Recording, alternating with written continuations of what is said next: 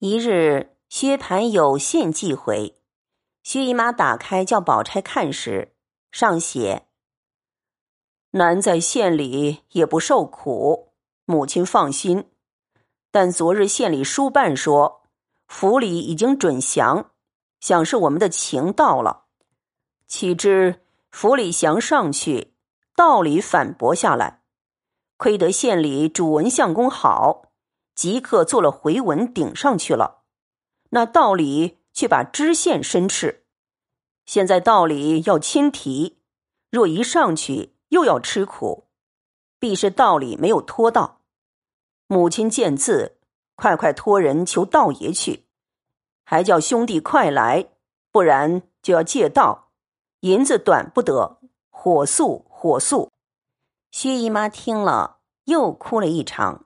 自不必说，薛科一面劝慰，一面说道：“事不宜迟。”薛姨妈没法，只得叫薛科到县照料，命人即便收拾行李，兑了银子。家人李祥本在那里照应的，薛科又同了一个当中伙计连夜启程。那时手忙脚乱，虽有下人办理。宝钗又恐他们思想不到，亲来帮着，直闹至四更才歇。到底富家女子娇养惯的，心上又急，又苦劳了一会儿，晚上就发烧。到了明日，汤水都吃不下。莺儿却回了薛姨妈，薛姨妈急来看时，只见宝钗满面通红，身如凡浊，话都不说。薛姨妈慌了手脚，便哭得死去活来。宝琴扶着劝薛姨妈，秋玲也泪如泉涌，只管叫着。宝钗不能说话，手也不能摇动，眼干鼻涩，叫人请医调治，渐渐苏醒回来。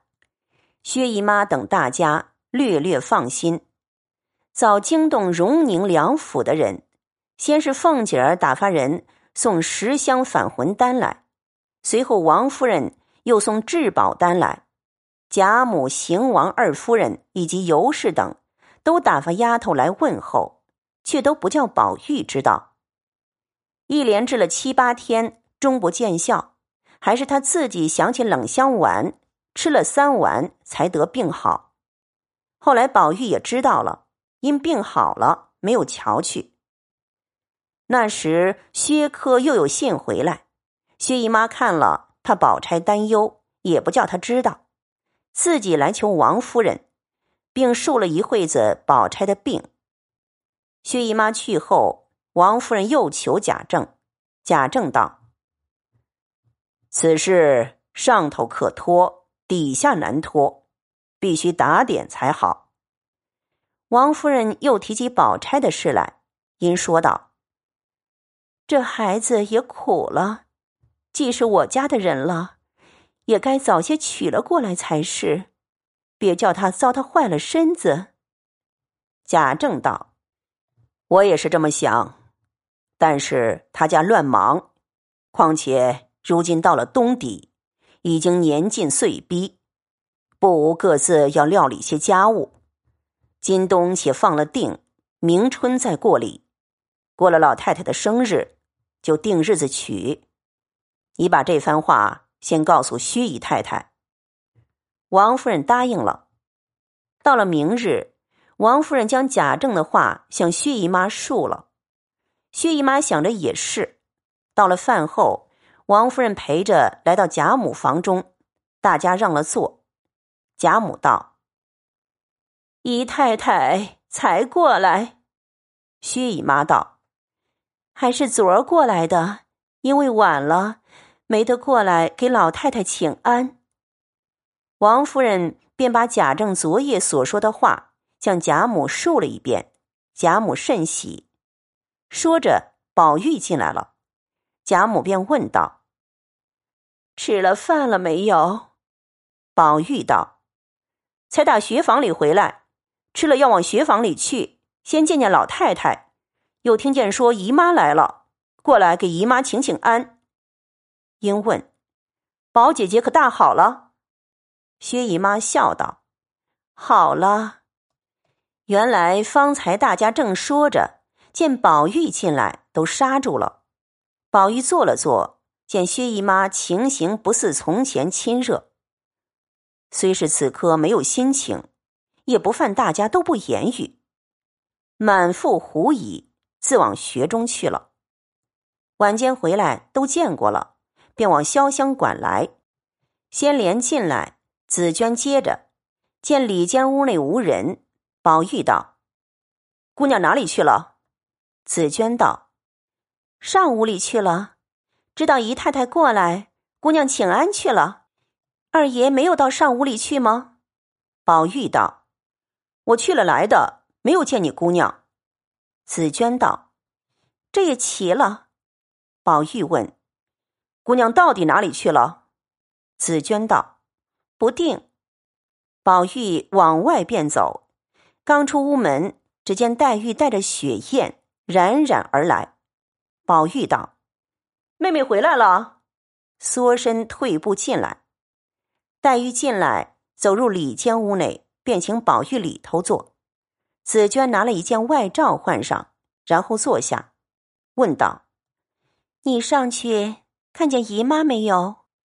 宝玉道：“见过了。”黛玉道：“姨妈说起我没有？”宝玉道：“不但没有说起你。”连见了我也不像先时亲热。今日我问起宝姐姐病来，她不过笑了一笑，并不答言。难道怪我这两天没有去瞧他吗？黛玉笑了一笑，道：“你去瞧过没有？”宝玉道：“头几天不知道，这两天知道了，也没有去。”黛玉道：“可不是。”宝玉道：“老太太不叫我去。”太太也不叫我去，老爷又不叫我去，我如何敢去？若是像从前这扇小门走得通的时候，要我一天瞧他十趟也不难。如今把门堵了，要打前头过去，自然不便了。黛玉道：“他哪里知道这个缘故？”宝玉道：“宝姐姐为人是最体谅我的。”黛玉道：“你不要自己打错了主意。”若论宝姐姐，更不体谅，又不是姨妈病，是宝姐姐病。向来在园中作诗、赏花、饮酒，何等热闹！如今隔开了，你看见他家里有事了，他病到那步田地，你像没事人一般，他怎么不恼呢？宝玉道：“这样，难道宝姐姐便不和我好了不成？”黛玉道：“他和你好不好，我却不知。我也不过是照理而论。”宝玉听了，瞪着眼呆了半晌。黛玉看见宝玉这样光景，也不睬他，只是自己叫人添了香，又翻出书来细看了一会儿。只见宝玉把眉一皱，把脚一跺，道：“我想这个人生他做什么？”天地间没有了我，倒也干净。黛玉道：“原是有了我，便有了人；有了人，便有无数的烦恼生出来，恐怖、颠倒、梦想，更有许多禅爱。才刚我说的都是玩话，你不过是看见姨妈没精打采，如何便移到宝姐姐身上去？姨妈过来。”原为她的官司事情心绪不宁，哪里还来应酬你？都是你自己心上胡思乱想，钻入魔道里去了。宝玉豁然开朗，笑道：“很是很是，你的性灵比我竟强远了。怨不得前年我生气的时候，你和我说过几句禅语，我实在对不上来。我虽丈六金身，还借你一经所化。”黛玉乘此机会说道：“我便问你一句话，你如何回答？”宝玉盘着腿，合着手，闭着眼，虚着嘴道：“讲来。”黛玉道：“宝姐姐和你好，你怎么样？宝姐姐不和你好，你怎么样？宝姐姐前儿和你好，如今不和你好，你怎么样？今儿和你好，后来不和你好，你怎么样？你和他好，他偏不和你好，你怎么样？你不和他好，他偏要和你好，你怎么样？”宝玉呆了半晌，忽然大笑道：“哈哈哈！任凭弱水三千，我只取一瓢饮。”黛玉道：“瓢之飘水奈何？”宝玉道：“非瓢飘水，水自流，瓢自飘耳。”黛玉道：“水指诸尘奈何？”宝玉道。禅心已作沾泥絮，莫向春风舞鹧鸪。黛玉道：“禅门第一戒是不打诳语的。”宝玉道：“有如三宝。”黛玉低头不语，只听见檐外老瓜咕咕的叫了几声，便飞向东南上去。宝玉道：“不知主何吉凶？”黛玉道：“人有吉凶事，不在鸟音中。”忽见秋纹走来说道：“请二爷回去，老爷叫人到园里来问过，说二爷打学里回来了没有？